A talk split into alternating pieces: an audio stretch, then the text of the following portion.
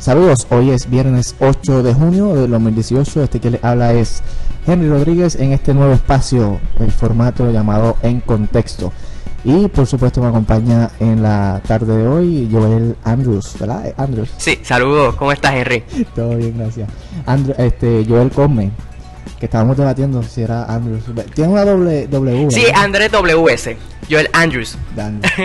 Hoy vamos a estar hablando sobre las tipologías de, de los partidos, ¿verdad? Este, un poco, es un tema académico, pero que lo podemos traer eh, a, a la actualidad pública, Sí. ¿verdad? Y traerlo a nuestro Puerto Rico, a nuestro 100 por 35. Debo empezar diciendo, antes de continuar, que Joel tiene un libro Sí. eh, titulado Partidos Políticos, Sistemas Electorales y Puerto Rico, que recientemente fue publicado. Sí, sí, es, básicamente es un libro que trata tres capítulos, los tres títulos, partidos políticos, las distintas teorías de partidos políticos, luego tra- trabajo con los sistemas electorales, la forma de votar en distintos países y por último intento hacer una síntesis de, de la historia electoral de Puerto Rico desde el 1917 hasta el 2017 con el plebiscito de que tuvimos El último, recientemente. si- el último siglo. Un Sí, siglo un, bien si- un siglo. Sí, pero posteriormente estoy empezando en reeditarlo y, y, allá, y empezar desde, desde que llegaron los estadounidenses en el 1898. Muy bien. Y está disponible en Amazon. Está disponible en Amazon, En copia eh, física y digital, ¿verdad? sí, en Kindle. Ah, ok. Lo escriben así mismo, partidos políticos, sistemas electorales de Puerto Rico y les va a aparecer. Pues muy bien. Como les adelanté, vamos a estar hablando sobre las eh, la tipo, las tipologías o la tipología de los partidos políticos eh, y de, de- diferentes teorías, ¿verdad? Y, y teóricos que trae en tu primer capítulo. Eh, me gustaría empezar, eh, como te dije, con la definición de pueblo, porque fue una de las primeras cosas que leí y que me llamó poderosamente la atención, que dices en, en- en tu libro, el, el pueblo se podría definir como el conjunto de ciudadanos que cumplen con los requ- requisitos legales para volverse electores y tener derecho al voto. Sí, porque yo escribí eso. Porque nosotros siempre decimos, el pueblo es el que vota. Sí. eh, la democracia es del Y que el pueblo. poder emana del pueblo. Y que puede- pero realmente... Digo el- la democracia. El pueblo, claro. El pueblo es los electores. Son Sí. los que pueden votar y los que pueden participar del proceso electoral. Entonces, aquí hay que distinguir entre sufra- sufragio activo y sufragio pasivo. El sufragio activo es la capacidad que todos tenemos de poder votar. Es que yo cumpla con los requisitos del Estado para poder votar. Mientras que el sufragio pasivo es que yo cumpla los requisitos del Estado para poder mantener, para poder aspirar a un puesto político. Entonces, teniendo eso en mente, pues quien define qué es el pueblo en este contexto es el propio Estado, viene del Estado. Y, y los que lo y las regulaciones electorales que imponen. Claro. Entonces, esto nos hace pensar si existe algo anterior al Estado, porque en nuestras democracias, cuando se, cuando se crean las constituciones, se establece quiénes van a ser los electores, porque obviamente eh, se establece si hay un sufragio universal y todo eso, pero nos hace preguntarnos si no es un argumento circular, no sé si me estoy explicando, si el, el Estado, el, el pueblo es quien le da el poder al Estado, pero el Estado es quien elige y dice quién es el pueblo. Y todas las condiciones para... Claro. Entonces estamos diciendo quién, de quién realmente es el que tiene el poder en última instancia, si es el pueblo o es el Estado. Entonces esto es algo que me intriga Pero, también. pero, eh, igual, por ejemplo, ahora que trae eso de, de dónde sale y o, o de dónde emana el poder, me viene a la mente el ejemplo de Venezuela, por ejemplo, con la con esto de, de la Asamblea Nacional Constituyente, que anuló a la Asamblea Nacional anterior.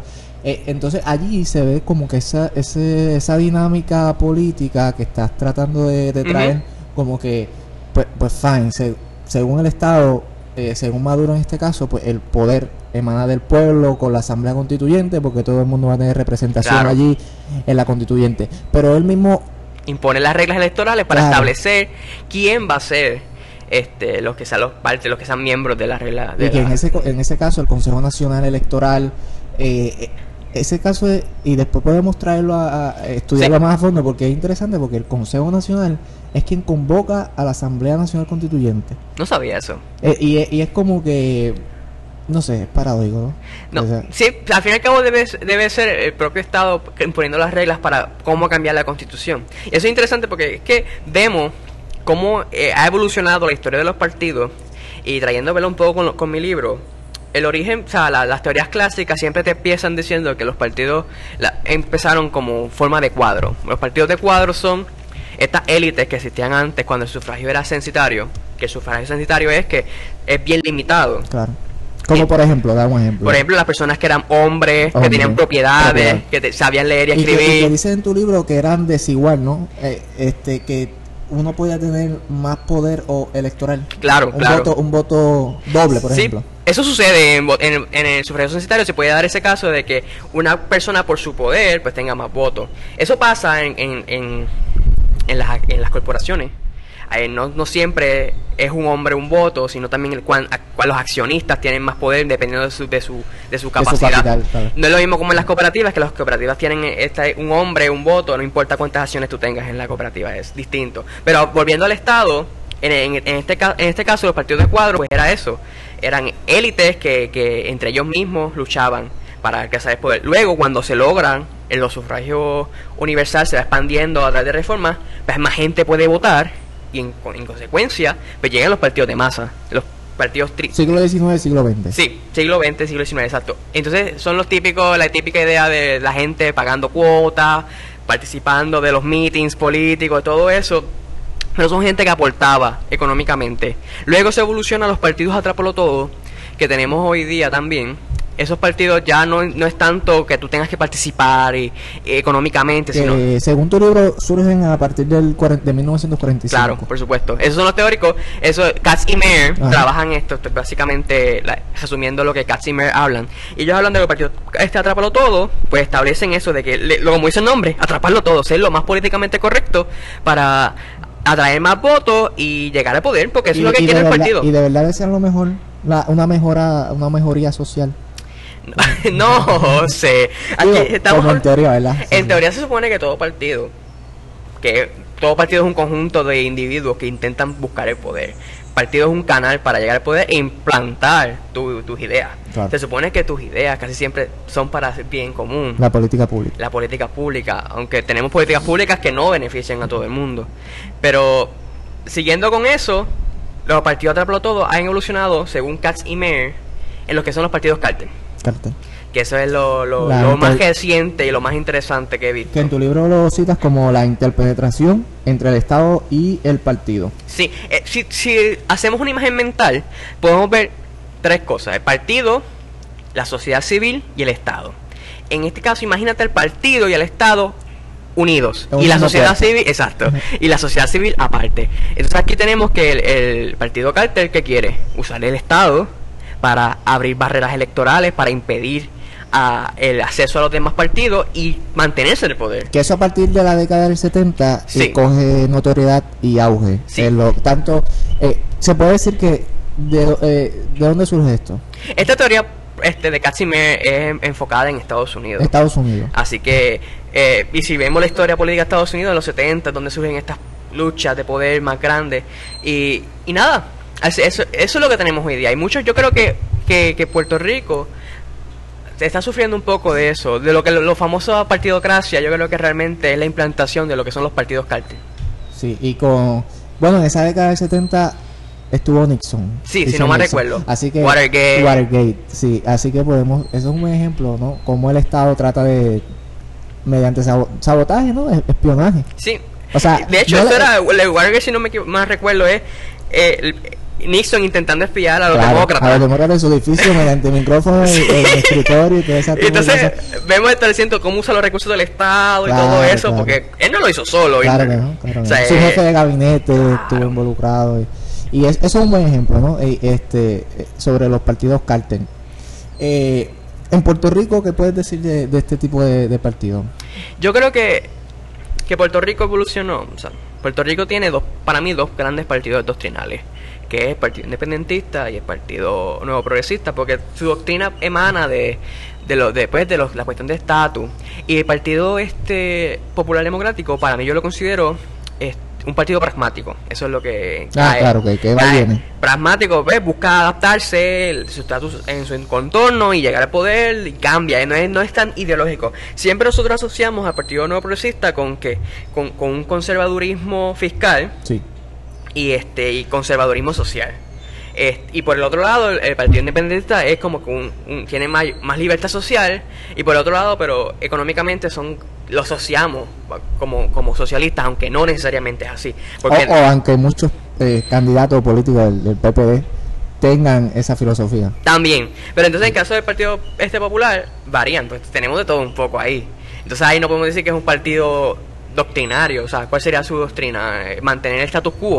O sea, hay una lucha ahí interna y por eso yo no lo clasificaría como partido pragmático. Pero eso es una teoría, es co- como partido doctrinario. Pero es una teoría nada más. Porque también podemos considerar que los tres partidos principales han vuelto hasta cierto punto partidos atrápalo todo. Si tú ves sus posturas, no son siempre tan radicales, como que no son. Tú no Eh, ves. eh, en- en- en- partiendo de su discurso. Ajá, en su discurso, yo en mi opinión, yo no veo que sea un discurso lo que, que sea polarizante. Quizás el Partido Nuevo Progresista hasta cierto punto, pero ni tanto. Y entonces tú ves que son que quieren atrapar los más votos posibles para llegar al poder, implantar sus políticas públicas y, y no son tanto ya como antes, en el pasado, de que era más eh, esa obsesión con, con una ideología pura, ya están evolucionando a intentar llegar al poder. Entonces, la, no, no, no me atreveré a decir que, que, que aún se ha implantado un partido cártel, pero podríamos decir que, que hay una tendencia a eso, a que ya se utilizan los recursos del Estado para, para, para abrir barreras de entrada a- al proceso electoral. Y eso, y Se eso- le ha criticado mucho, especialmente al PNP, de, de imponer regulaciones electorales. Tal vez la financiación de, las- de las campañas electorales, porque Fortuño fue el pionero en ese, ¿verdad? En dar el paso, este, en hacer una reforma laboral y, y- electoral. Eh, electoral, perdón, eh, en el 2000, es que lo, lo laboral está bien reciente, en el 2011 y ese tipo de, dinámica. Pero entonces, en ese sentido, yo creo que, cada un, cada partido local tiene su su su, su área pragmática, ¿no? Su, su filosofía pragmática. El, el- por lo menos en las últimas dos décadas. ¿En qué sentido pragmático? Pues yo puedo ver muy claro en el Partido Popular, porque obviamente sus políticas públicas siempre Sí, tienden lo a que ser... pasa es a- que el PNP se le ha criticado por, por más que buscar la estabilidad, ser administradores de la colonia. Sí, sí. Eh. Esa es la gran crítica pues, que el Partido Pop- eh, Nuevo Progresista desde los 60. Entonces, Exacto. llega al poder eh, con Luis Aferré y no ha llegado la estabilidad todavía. Exacto. Esa es la... la Desde eh, que mi abuela nació, están diciéndole que la estabilidad está a la vuelta de la esquina. Entonces, Ah. entonces estamos como que en ese limbo, eh, en sí, esa inercia. y, sí, y, y hasta yo, la, yo lo... Eso es un yo- tema más profundo, ¿verdad? Sí, yo, yo he tenido compañeros que son afiliados al Partido Nuevo Progresista que dicen que, ah, lo- lo- los mejores administradores de la colonia, irónicamente, es el Partido Nuevo Progresista. Bueno, yo no sé. Sí. todo, Pero, pero la idea del Partido Nuevo Progresista es llegar a la estabilidad y, y, y todo eso. Entonces, Por eso es que un partido de doctrina. Claro, claro, porque si, si ves el discurso de esta administración, es todo lo hacemos para mejorar a Puerto Rico económicamente, para poder Para ser poder ser admitido a, a- a la- a la Unión Federal y que todas las consecuencias malas han sido por culpa del estatus colonial de Puerto Rico. Sí. De la, Y en esa línea, ¿qué podemos decir del Partido Popular en ese sentido? Que siempre están buscando mejorías económicas y fiscales para evolucionar a qué. Ay, yo no sé. Exacto. Yo no sé, es que no, por eso no son un partido doctrinal. Exacto. Eh, Ellos son el status quo ahora mismo porque los que son defensores del Estado y asociados, pues son el status quo, pero aún así como que eh, la idea es mantener, usar políticas pragmáticas, políticas públicas para mantenerse en el poder y obviamente seguir con su política pública y su visión de bien común. O sea, que podemos concluir que los partidos este pragmáticos no tienen una ideología. Como tal, no. Aunque el pragmatismo es una ideología en sí, pero no es como una ideología, no como decir como que no son socialistas, por ejemplo, o no son partidos religiosos. Sí, no tienen una ideología arraigada. en- Claro, en que pueden cambiar, ellos pueden cambiar. En cambio, los partidos ideológicos sí pueden adaptarse a su tiempo y su contexto, pero su meta está ahí. En el caso de los partidos socialistas, pues es llegar al, al socialismo y después al, al comunismo. En el caso del Partido Nuevo Progresista, llegar a la estabilidad. Los independentistas lo mismo, la independencia. Así que, en ese aspecto, ellos adaptan a lo mejor la forma, pero su objetivo final está ahí. Entonces, sobre los partidos, eh, los partidos este cártel, eh, mencionas que hay partidos fundados por el Estado y que controlan, entonces, obviamente, en, en esa línea, que los estados eh, controlan los medios electrónicos y que siempre estarán sujetos pues a esa, a esa regulación estatal. Sí, en este sentido, obviamente saliendo ya de, de Puerto Rico, yendo Sí. explorando otros lugares, pues vemos que, que los estados muchas veces tienen el control de los medios de comunicación. O sea, los- la- tienen grandes empresas públicas destinadas a, a dar información sobre el estado y entonces, pues no es lo mismo en Puerto Rico. Puerto Rico, bendito, el Canal 3, en mi caso, el 6, Eh, está muerto ya, sí, ¿verdad? el, el canal del gobierno. Sí, y, Sí, y nunca fue, sí, su objetivo nunca fue dar información tanto estatal, sino pro- fo- fomentar la cultura. Sí. En el caso de otros países, pues tenemos que son prácticamente noticiarios, noticiarios que, que promueven su política pública. Mm, Claro, Eso eh, es Telesur. es- exacto, sería, sería este, no sé, Maduro tiene su propio Claro. programa. Sí. Y, y Diosdado Cabello también en Venezuela, tienen sus propios programas televisados. Y en- eso pasa en Latinoamérica, no, no tan solo en Venezuela. Claro, claro. Pero Pasa mucho, eh, con Correa también pasaba. Claro, eh, y, entonces- vemos bien claro ahí es que ellos utilizan el Estado para, para darse promoción todo el tiempo. No es lo mismo a que tú veas a los gobernadores y, y representantes en las noticias siendo criticados o no, a que tú tengas un programa con unos buenos ratings hablando de ti y de tus éxitos, no es lo Lo mismo. más, lo más parecido a, eh, eso, a eso en Puerto Rico sería. Que, se- que siempre al mediodía pues Claro. tenemos este, una discusión política de media hora por lo menos. Y políticos en su mayoría siendo ridículos. Sí, y, y, no, y, no, y, no, y ellos no lo controlan, o sea, ellos son en vivo, ellos no tienen como que la capacidad de, de editarlo, o sea, Sí, como sí, que, sí, mira, te ves feo, volver a grabar, no puedes hacerlo. Y lo que digas, ahí estará. Claro, claro. Y eso, entonces eso es distinto. Pero, por ejemplo, los estados, que tenemos que recordar que los estados democráticos están siendo, son, son el reflejo de esta oligarquía de políticos, porque los políticos son los que están manteniendo el poder. Son profesionales, porque en, los en esta teoría los, los políticos son profesionales de, de la política. Y entonces, Una siendo redundante, ¿verdad? Son profesionales de, de, de este campo y ellos no quiero usar la palabra manipulan, pero es que sí, sí lo hacen. O sea, pueden manipular la ley de, acuerdo con las barreras constitucionales que, que se les puedan impedir, pero pueden manipular en el sentido de que pueden establecer barreras de entrada y de salida a, a, lo- a- a los que quieren entrar. Por ejemplo, ¿cuán fácil es en Puerto Rico hacer un, un partido político? ¿Cuán fácil? Mm, no Eh, sé. Está remota. Está, está difícil. Se le hizo difícil a Alessandra Lúgaro ser Sí. este, una candidata independiente. Igual al PPT y al PPR claro. y, al, y, al, y al MUS. Sí, pues, eh, Y depende porque si, si, un, si por ejemplo yo soy el partido que está en el poder y a mí me conviene diluir la capacidad electoral de mi contrincante porque puedo permitir pues, bajo las barreras de entrada para que entren más partidos y se, dilu- si- se diluya Sí. esa fuerza. Por el contrario, si yo quiero fortalecerme, pues yo voy a im- impedirle la, el- la entrada a partidos que puedan ser similares a mí que me dividan. Sí, y ese era el discurso último de David Bernier en, la- en las pasadas elecciones, ¿no? Que un voto por Lúgaro o, o por Sidre era un voto por Ricky. Claro, claro. por todo lo que dice, ¿no? Por la, por la Porque ese es el problema que ha tenido últimamente el Partido Popular, que se, la izquierda política, lo que sea que eso signifique, Ajá.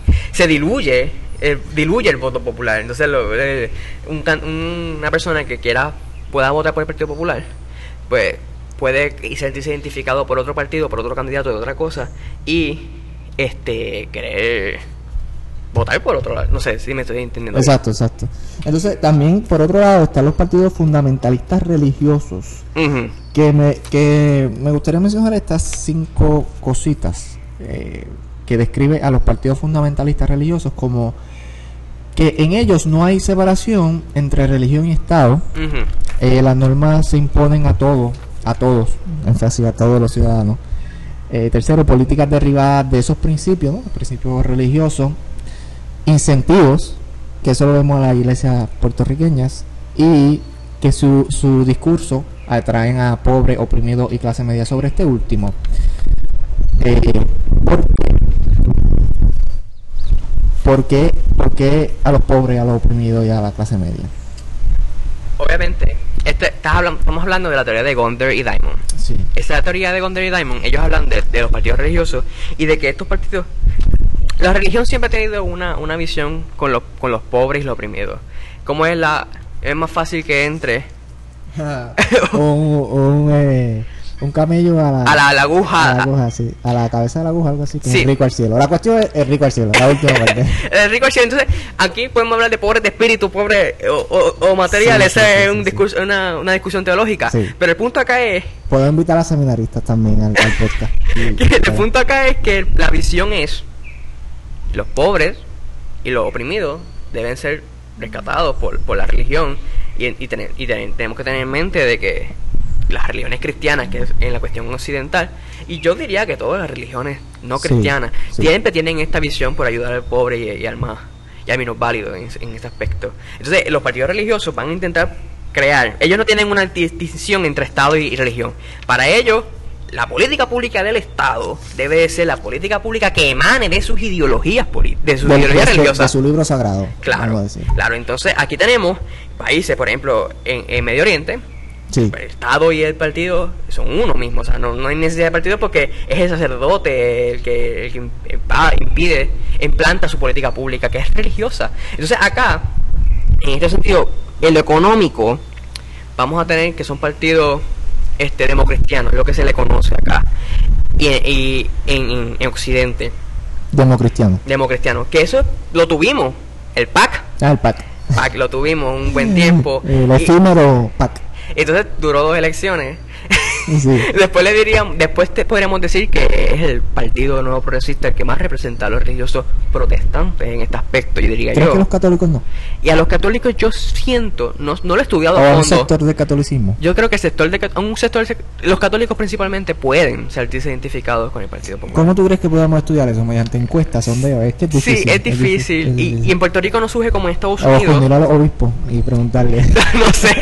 Pero, pero, por ejemplo, en Estados, eh, no es tan fácil en Puerto Rico como Estados Unidos, porque en Estados Unidos hay tanto estudio que divide este cuántos afroamericanos están por un lado demócratas o, republicanos, cuántos gays, cuántos religiosos, qué tipo de religión favorece más. Y entonces en Puerto Rico no hay tanto ese estudio, sería interesante hacerlo en un futuro. Sí. A ver, ¿verdad? Le conviene también mucho a los partidos saber... Puerto Rico es un país religioso. ¿Sí? Los puertorriqueños somos en su mayoría, en su gran mayoría, eh, religiosos. Y, y si nos damos cuenta, casi siempre en la parte de la, de la legislatura, muchos son del en el caso del Partido Nuevo Progresista, son protestantes. Pero los gobernadores, yo creo que no ha habido un gobernador del Partido Nuevo Progresista que no sea católico. Fíjate, los Rosselló, no sé, es que. Yo creo que Rosselló. Son pragmáticos. bueno, no sé yo que era que sea que era católico protestante, José yo padre. Sí, exacto, exacto. Pero que yo creo que por Luis, Luis Fortuño, Luis Aferré, eran hombres católicos. Sí, eran hombres Carlos Romero Barceló, si no me equivoco, es católico, tiene por ahí. Sí, sí. Así que no sabré decir. Eso es un no es católica. Eh, y, pero ella pertenece a la legislatura y muchos de las legislaturas son. Incluso tenemos una senadora, Naida. de mm, sé quién, sé quién te refieres. O Vargas, el que es pastora incluso. Ah, no sabía que era pastora. Sí. Que usaba su tiempo de su turno para orar. Para orar. ¿Qué tú crees? Entrando en esos bueno, cada quien hace con su turno lo que va a la gana. Pero obviamente. Yo creo que está bien. Pero tú representas, no te representas solo a ti. Eh, eso es un debate interesante. Porque cuando ellos llegan al poder, ¿a quién ellos representan realmente? ¿Los representan al distrito que los eligió o representan a su conciencia? A lo que ellos creen. Es una cuestión bueno, pero, pero los que votaron por ti, votaron por ti por lo que tú crees. Eh, es un problema porque tú votas por alguien con las cosas buenas y con las cosas malas de esa persona. No estoy diciendo que la, que la cuestión para religiosa para, sí, para eso sea malo. para eso se hacen las campañas políticas también. Sí. En ese sentido. Claro, es que no tenemos opción también. Eh, porque tú no puedes votar, ah, me gustan las políticas públicas. Tú no votas por políticas públicas. Tú votas por persona quien te va, que te prometió que va a implantar ciertas políticas públicas. Ese es uno de los problemas de la democracia que tenemos. Y pues... Pero esa, esa separación de iglesia Estado, eh, la podemos traer para la próxima ocasión con el tema del cake shop en Colorado, que ah, acaba de bajar la, opinión del Tribunal Supremo. Hay que leerla bien. es eh, complicadísimo. Sí, y, he leído eh, sobre, sobre el asunto, sí es muy complicado porque eso son una legislación estatal, ¿verdad? Pero finalmente el Supremo dijo, tú haces con tu negocio lo que te dé la gana y con tu conciencia también. Eh, es interesante. Hay, que leer, hay, que leer, los casos y hay que leer el caso y la decisión y, y traerlo. Pero si no me recuerdo también, eh, son muchas opiniones también. En ese aspecto hubo muchas opiniones. Creo que 7-2. Sí, pero que cada juez escribió una opinión particular, concurrente. Ah, sí, concurrente y al hacer así, pues es como que distintas visiones que chocan. hay que leerlo. hay también leí uno de los análisis que, ¿verdad? Eso se, después lo concluimos leyendo el caso, pero uno de los análisis leí que el Supremo dejó la puerta abierta para que este tipo de casos se resuelva de otra manera en el futuro. Entonces, mm. en ese sentido, es lo mismo que tú traes. Hay una diversidad de opiniones y no sabemos cuál va a ser eh, la final y firme. Sí. Exacto, exacto. Hay que ver más allá. Que no, no recuerdo muy bien cuál, cuál fue la pregunta en derecho que se habrá contestado. Sí, la controversia. la controversia como tal, eh, tengo que leerlo de nuevo. Pero si yo leí, obviamente, eso salió mucho en Estados Unidos y algunos argumentaban de que tú como, como Baker puedes ahora ah, negar el servicio a los que tú creas por tu cuestión religiosa, o sea, en este caso las parejas homosexuales. Pero también leí de que no era ese específico, sino que era que una comisión de, de derechos civiles Sí, esa- maltrató, a, o sea, trató mal a, Sí, al Baker y eso no tiene nada que ver una cosa con la otra ahora. Palabras lacerantes, insuccionables, Sí, ese sí. tipo de cosas, no sé. eh, Hay que, pero podemos traerlo para otro tema. Eh, sí, entonces también, por otro lado, eh, lo- por último, los partidos nacionalistas y ultranacionalistas. Y podemos terminar con los partidos étnicos, que me pareció un concepto bastante avanzado, no sé, eh, mediante la- las coaliciones Sí. y, las coali- y el, y el, eh, decías congreso, ¿verdad? O Eh, hay partidos que son partidos de Congreso y partidos. Esa, esa es la teoría de Gondor y Diamond, vuelvo y repito. Y ellos clasifican, tienen cinco, si no me recuerdo, cinco grupos y esos cinco grupos los subdividen y crean cinco tipologías distintas. Entonces, eh, en el caso de los partidos étnicos se dividen, si no me recuerdo, en el partido de Congreso y el partido nacionalista, ¿no? Sí, Ahí, tú tienes el libro allí. sí, Entonces, va a buscarlo. en, en el caso de los partidos este étnicos, acuérdate que esta- estos partidos se dan mucho en el África, porque en el África, la ok. cuestión de la colonización allá, la re- como se dividieron las tierras, pues la lo- como fue una cuestión desde un punto de vista europeo, la división de las colonias, pues crearon estados en donde distintas etnias chocaban. Y entonces hay partidos, que son los partidos de Congreso, que tratan de unificar esas etnias y que no luchen. Mientras que hay partidos que, que tienen un carácter regionalista y en este aspecto también de las étnicos, que resaltan tu propia etnia. Sí, me menciono los étnicos puros y los partidos de congreso. Ok. Entonces, esos serían los étnicos puros, los que, los que resaltan su propia su propia etnia. Entonces, los partidos de Congreso, por el otro lado, es como dice la palabra Congreso, unir, unir a, a Sí, todas. que- que a- acá dices que cuando gana intentan compartir el poder y los recursos entre los grupos de un Claro. gobierno de coalición formados después de la elección y asegurar la seguridad mutua de los mismos. Qué bonito se escucha eso, ¿verdad? Ah, esto sería interesante, volviendo a la, la- porque nosotros traemos en contexto puertorriqueño. Exacto. Si nosotros somos Estado, los partidos locales se eliminarían. Claro, Aunque pueden para, existir partidos locales para fusionarnos con los partidos De- nacionales. nacionales, pero existen en otros estados existen otros partidos locales. Entonces habría que ver si Puerto Rico sería un caso particular donde a pesar de que no nos unamos a la federación, Sí. este mantengamos algunos partidos. Puede que no, porque la regulación federal electoral Sí, pero una cosa es lo estatal y otra cosa es lo federal. Una cosa es lo exacto, una cosa es lo federal y otra cosa es lo estatal. En lo estatal tú puedes tener los partidos que tú quieras. Porque eso no importa. Lo- eh, obviamente en el campo federal, pero pues tendrías que unirte probablemente a uno de los partidos, a menos que quieras irte a otro a un partido ahí se aparte. nos iría la vida en ese sentido en la nueva constitución siendo estado federado. Ajá, ¿cómo, ¿cómo se establezca la nueva constitución? Aunque no creo que haya problemas. Por ejemplo, en otros estados existen otros partidos pequeños. En Alaska hay un partido de independencia y todo.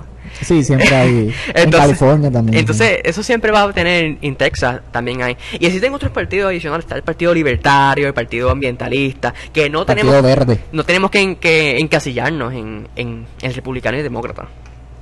Sobre los partidos nacionalistas y ultranacionalistas, que dice, ¿verdad? Que dentro de los nacionalistas pues tenemos los partidos pluralistas que incluyen eh, grupos auxiliares como organizaciones culturales y sindicatos.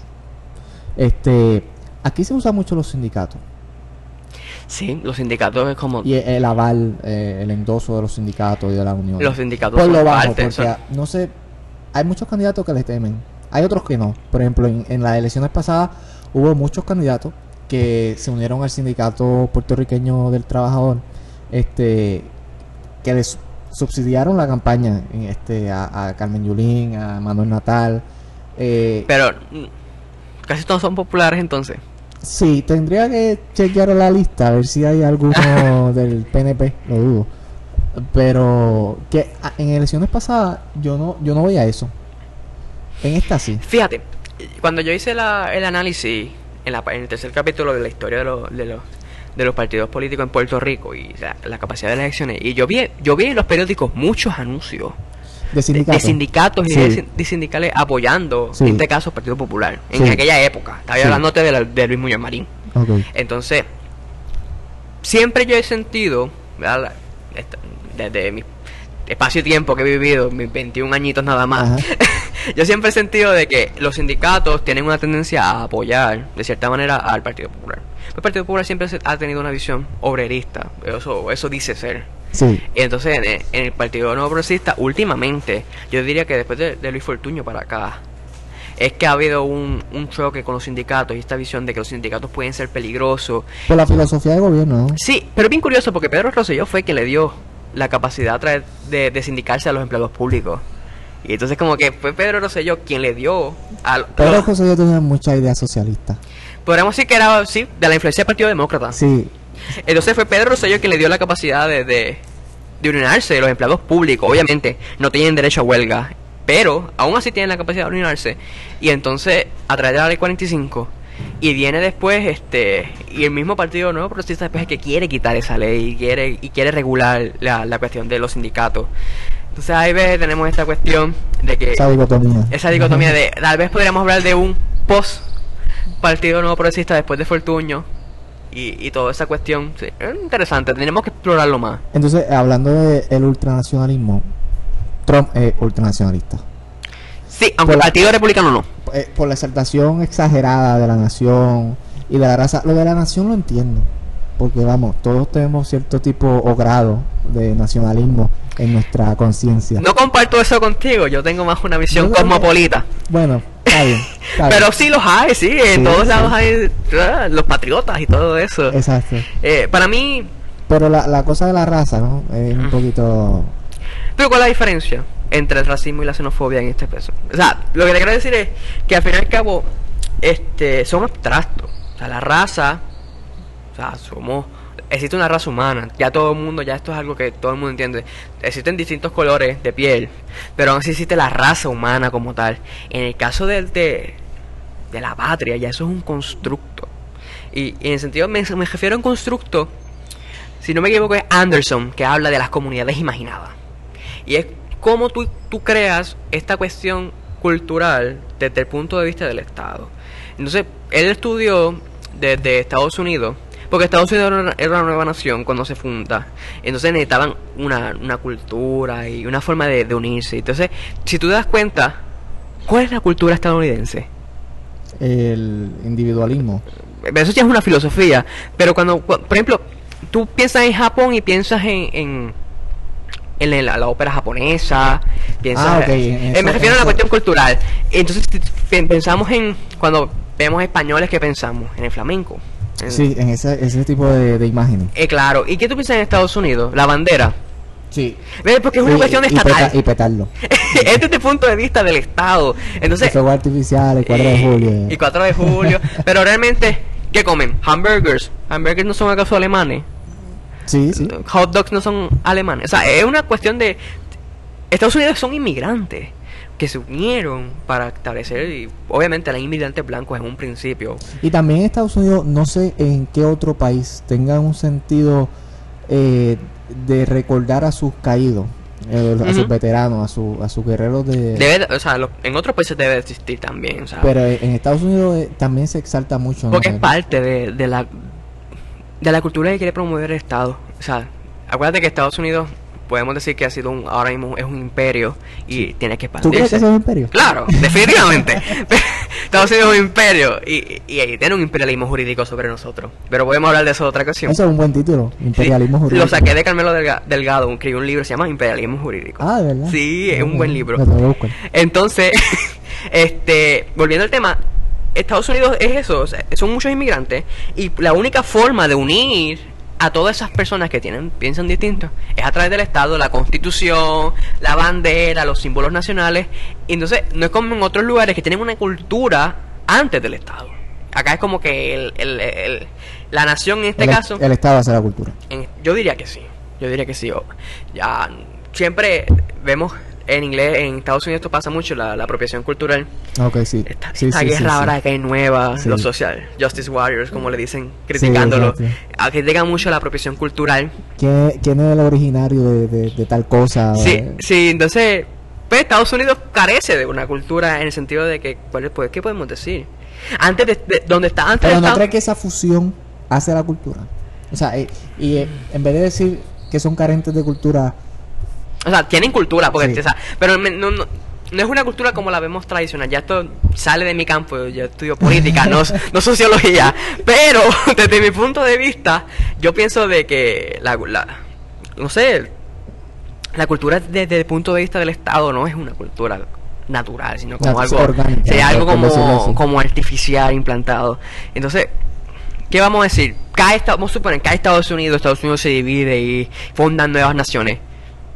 ¿Cómo vamos a recordar a Estados Unidos? Pues por su bandera, por su por su ejército, por- o sea, por que, por ejemplo cae China, cayó el imperio chino de Pe- Eso- eso y que, recordamos a China por las murallas y todo eso, ¿no? Fíjate, ahora que, que lo traemos a colación, yo creo que eso es una imagen que debería evitar, no sé, en mi opinión, debería evitar Estados Unidos, esta imagen bélica, esta imagen invasora. Sí, eso fue una gran, una, una gran Claro, para, lucha. para ellos es la, la cosa más grande, pero no para el resto necesariamente, del mundo no necesariamente porque es un poquito denigrante.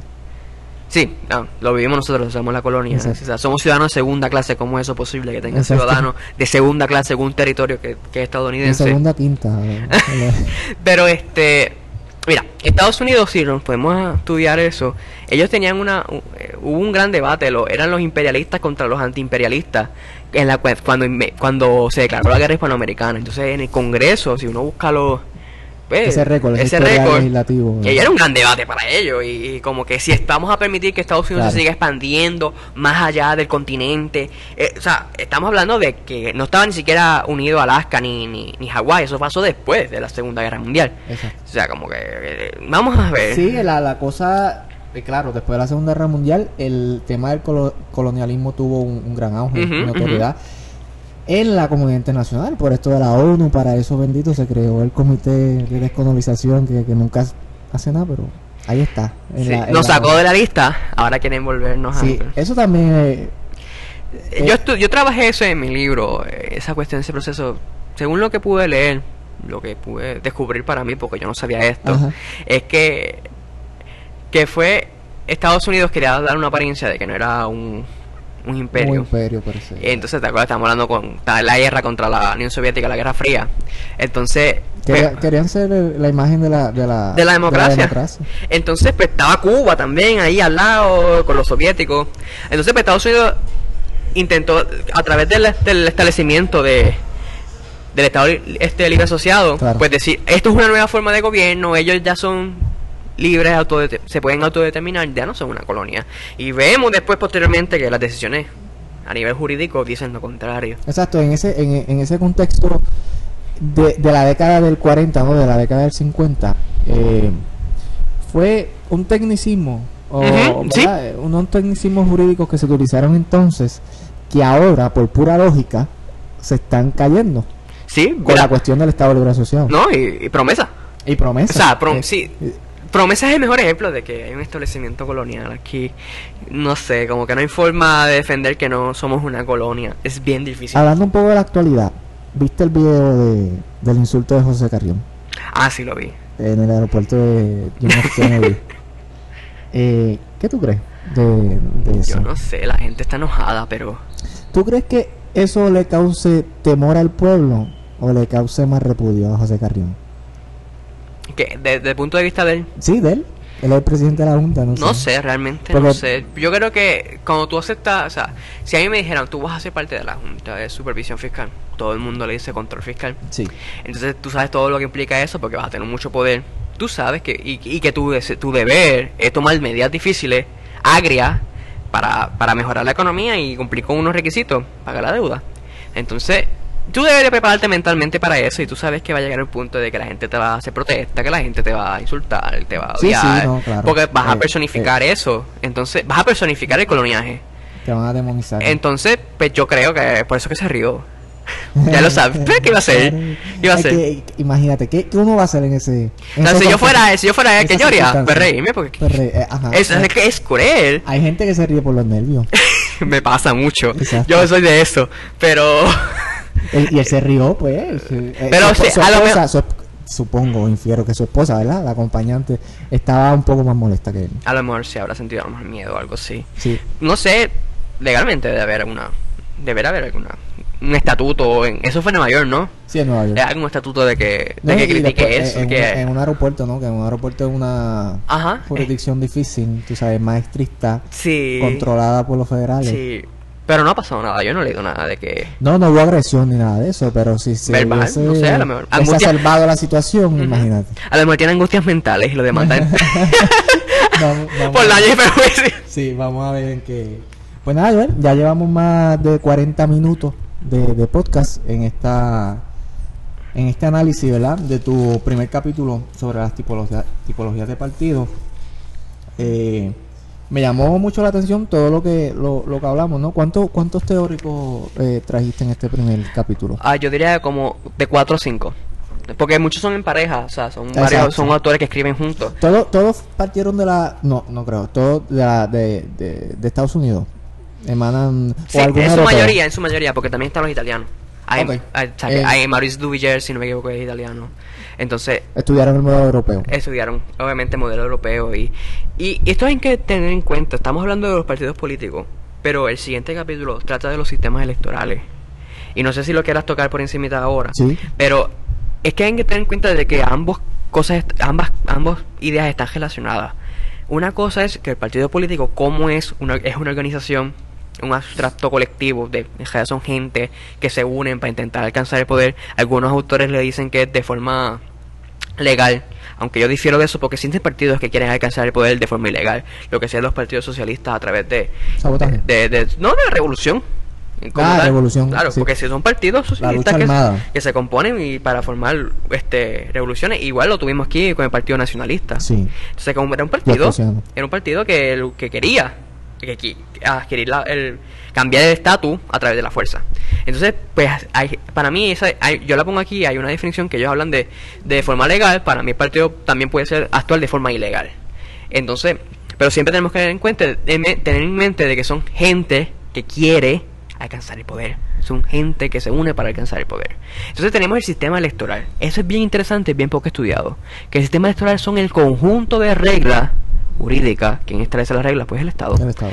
para elegir a una persona. Entonces, aquí Pero tenemos... ha habido, ha habido un ejemplo antagónico a eso. O sea, a- a- opuesto a eso, que, que, que sea el pueblo quien imponga las reglas electorales.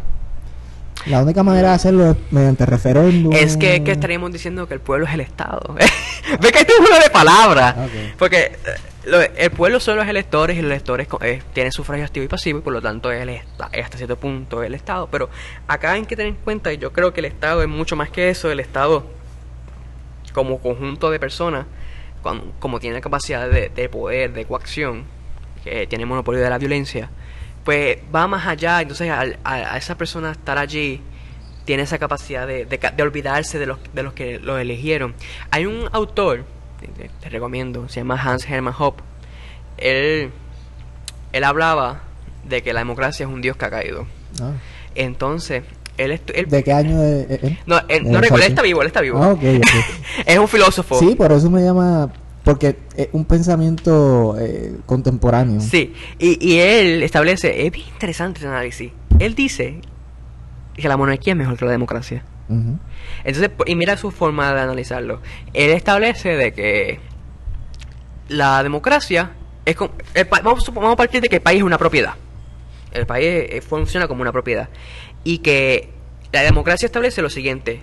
Esta es la casa, cada cuatro años cambiamos de, de, de persona. ¿Qué pasa? La, la- De cuando- dueño. de dueño. Entonces el alquiler, el- el- está alquilando a cada cuatro años una persona. Y entonces esa persona que está cada cuatro años no va a mejorar la casa Sí. no va a hacerle grandes mejoras porque sabe que no va a estar ahí para siempre, se va a ir. Entonces, ve esa- él dice que hay ese tipo de No mentalidad. que, Ah. que mejore la calidad de la casa. Claro, no la va, porque se va a ir al fin y al cabo, no es, no es de él como tal. En cambio, el monarca, como siempre va a estar ahí y va a legarle eso a su hijo, es una herencia. Cuando tú eres propietario de algo, tú lo quieres mejorar. Tú lo quieres, o sea, tú lo quieres, este, sí, mejorar. Sí, optimizar. Optimizar. Entonces, obviamente, yo no es que estoy diciendo yo que soy aquí monarquista, Sí, ni sí. nada de eso, para nada. Pero que es una teoría bien interesante. Y él plantea más, él dice, hay algo superior a eso. a, a la democracia y a, y a, la, y a la monarquía. Ah. Y es una anarquía de libre mercado. Oh, wow. Lo que se le conoce anarcocapitalismo. Eso es bien interesante. Una anarquía de libre mercado. Sí, porque no, ya está, no es una anar- anarquía de, de corte socialista, ni, ni, ni este oxímoron como pero, él. ajá, en- pero entonces en ese en ese caso, en ese ejemplo hipotético, sí, ya es eh, difícil. ¿qui- ¿quién controla la sociedad? ¿El libre mercado? El libre mercado, la justicia Pero sería a siempre- través... entonces siempre va a haber alguien que controle. No, porque acuérdate, es que la anarquía no, no, no- es que la anarquía, la anarquía ha sido una filosofía que ha sido atacada muchas veces y la anarquía no significa sin ley, no necesariamente. Entonces, es- acuérdate, eh, la anarquía tiene un problema y que ha sido definida por su enemigo. La anarquía, si tú la buscas en la Real Academia Española, creo que es caos. Ah, ok, Caos, o caos, sea, ok. entonces, este, ¿qué es la Real Academia Española? Pues la Real Academia Española se originó como una institución ¿no? estatista. Es una visión estatista Claro, de claro. del lenguaje. Entonces, el punto es acá es, Y machista. Déjame, eso es un paréntesis ahí, que la academia es machista, pero... bueno, acá estamos en la economía del lenguaje, ellos argumentan. sí, sí. Pero, eh, Pero- es un paréntesis, es un sigamos paréntesis. hablando. Pero entonces, ese es el problema que tiene la anarquía, en sentido, y no es que no haya ley, la ley sería a través de contrato en este tipo de anarquía particular. Pero eso es algo que podemos hablar después. Pero sí, él habla de que la democracia es un sistema que ha caído, que no, que no, que no, que la monarquía es mejor que ella y que la, y que el anarcocapitalismo es mejor que ambos. ¿Ves? Entonces, Pero eso para las ideas Cool. hay mucha gente. Cool. Eso de la anarquía del libre mercado lo podemos tocar a profundidad porque es, es como, no sé, lo veo como oxímoron. Pues yo no. yo no, porque anarquía significa, ¿verdad? yo lo, lo, lo, lo interpreto así, como sin Estado. Ajá. Entonces, ¿qué quiere el libre mercado? La, la no intervención La del no Estado. intervención, Pues como la que no se llevan de la mano entonces, porque si no tienes un Estado, no tienes alguien que te regule la economía, entonces la sociedad corre Un estado corporativo, po- corporativista. Eso es lo que vivimos hoy día, en mi opinión. Ya, Claro, donde se, se, se fusionan la, la élite política claro. y económica Claro, para claro. Claro, porque, garantizar su existencia. porque los corporativistas cogen, financian a los políticos para que los políticos establezcan políticas públicas que los favorezcan a ellos. De hecho, Clientelista. Claro, clientelista. De hecho, yo estaba viendo, que hubo un libro que se publicó que habla de los derechos civiles de las corporaciones. Que las corporaciones han sido un gran movimiento de derechos civiles poco estudiado. Y, y Las habla corporaciones. Las corporaciones. Porque han, Privadas. porque han adquirido este derecho. Ellos pueden, por ejemplo, si no me equivoco, el caso es Citizens Uni- United versus el, el Estados Unidos, no se recuerdo bien, que es el caso que establece de que las corporaciones ah, tienen libertad de expresión y pueden, por lo tanto, financiar Ah, campañas. claro, claro, sí, es Entonces, reciente, sí. este es muy interesante. Sí. Pero bueno, Henry, ¿qué tú piensas? Para concluir, ¿Sobre qué? sobre todo lo que hemos hablado. No sé, es, es- es interesante porque es un tema académico, ¿verdad? Pero que tiene mucho paralelismo y mucha... Podemos traerlo en contexto, al contexto actual, a la actualidad pública, ¿no? Y... ¿Qué tú crees? Vivimos en una sociedad en Puerto Rico donde existen partidos cártel. En Puerto Rico, sí. Un o semicártel, vamos a decirlo así, o empezando. Empezando ya. Yo creo que, que están, que, o sea, los partidos son necesarios. O el futuro de... Pero que si seguimos así, yo creo que sí van a ser partidos cártel. Eh, yo creo que lo que la gente habla de partidocracia realmente es esto, el establecimiento de, de los partidos cártel. Y que funcionan así como carteles pa- para controlar el, el flujo y ganar elecciones. Sí, sí. Porque eso es lo que quieren ganar elecciones, mantenerse el poder, seguir gastando, seguir consum seguir parasitando el Estado. O sea, porque eso es todo. O sea, es una forma de extraer recursos del Estado que es realmente, cuando extraemos recursos del Estado, estamos extrayendo recursos de los contribuyentes, de la gente que paga impuestos y no son voluntarios, porque la gente no paga impuestos a voluntad. Yo no recuerdo nadie que pague impuestos a voluntad. Claro. O sea, vemos como Por eso forma- llaman impuestos. Claro. Y muchos lo llaman que es una forma de robo institucionalizado. Ah. Sí. porque- Pero, ¿y cómo se va a mantener el Estado? Eh. Eso no estoy de acuerdo. Porque Eh, sí, yo eh, creo en los impuestos. ¿Tú crees en los impuestos? Claro. ¿Cuánto? Creo en los impuestos. Vamos a dejarlo ahí. Pero que la cosa aquí está en que tú crees en los impuestos, pero habría que pensar cuán válido es el Estado en sí como institución política. O sea, realmente el Estado debe de existir. O sea, yo argumento que sí, pero pero cuán- si argumentas que sí, ¿cuánta debe ser su intervención en nuestra vida? ¿Cuál debe de ser su deber? ¿Acaso debe ser solamente vigilar para que se cumpla un debido proceso de ley, que haya un orden jurídico, una, una, una justicia, o, o el Una Estado debe, o el Estado debe intervenir aún más y decir con quién te debes de acostar o no, si puedes abortar o no, si puedes, o sea, muchas cosas, o sea, cómo, cómo regular tu libertad de expresión, ese tipo de cosas es bien interesante. Bueno, pues ya llegamos a los 50 minutos. Este, así que, Joel, muchas gracias. Nos vemos la semana que viene Que se repita. para eh, seguir conversando sobre esto, estos asuntos de actualidad pública. Así que ustedes quedan invitados para una próxima ocasión a este nuevo podcast llamado Contexto. Hasta luego. Hasta luego.